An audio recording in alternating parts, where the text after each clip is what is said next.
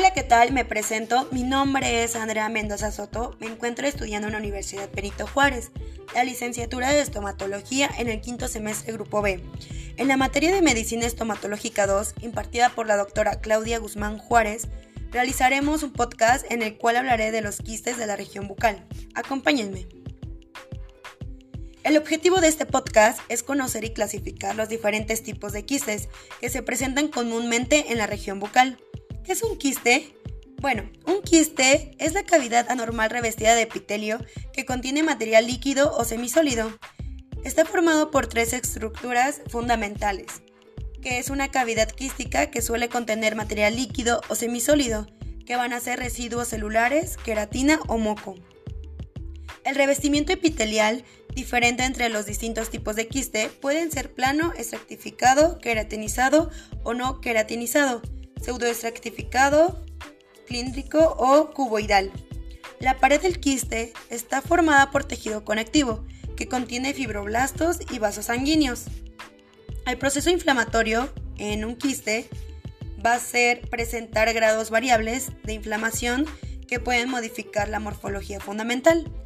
Eh, de igual manera, la inflamación intensa puede destruir eh, parcial o totalmente lo que es el epitelio de revestimiento y en raras ocasiones el revestimiento del quiste se destruye totalmente y es posible su resolución total sin tratamiento. Vamos a ver quistes odontógenos, en el cual hablaremos de su origen y clasificación.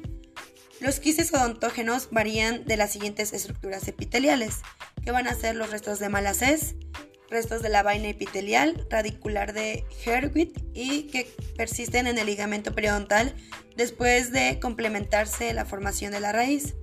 El epitelio reducido del esmalte, que va a ser epitelio residual que rodea la corona del diente después de complementarse la formación del esmalte.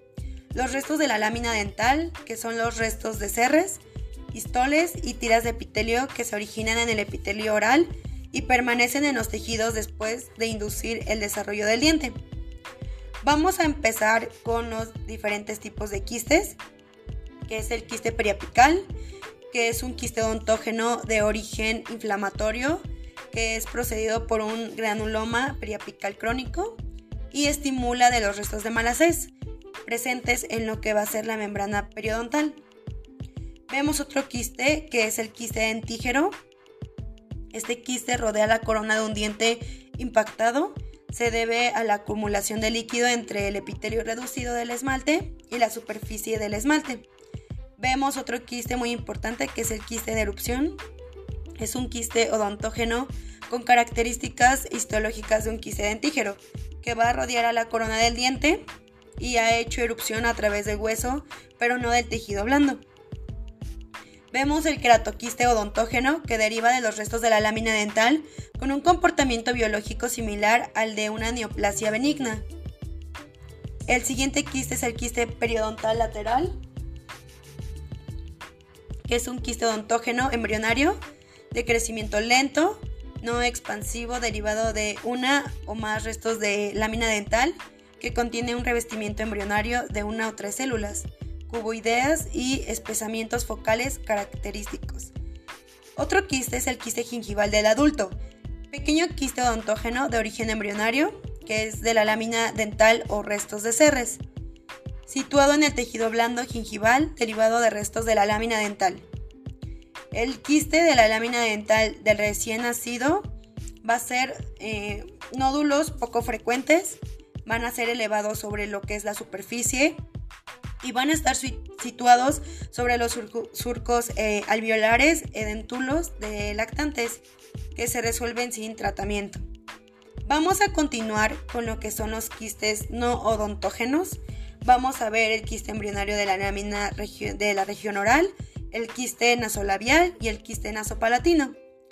En este caso vemos que el quiste embrionario de la región oral son quistes de conducto nasopalatino, quiste intraóseo embrionario que está situado en lo que es la línea media de la parte anterior del paladar y el quiste nasolabial que es un quiste embrionario del tejido blando del pliegue mucobucal anterior situado debajo de la ala de la nariz. De igual manera vemos el quiste nasopalatino que causa expansión del paladar.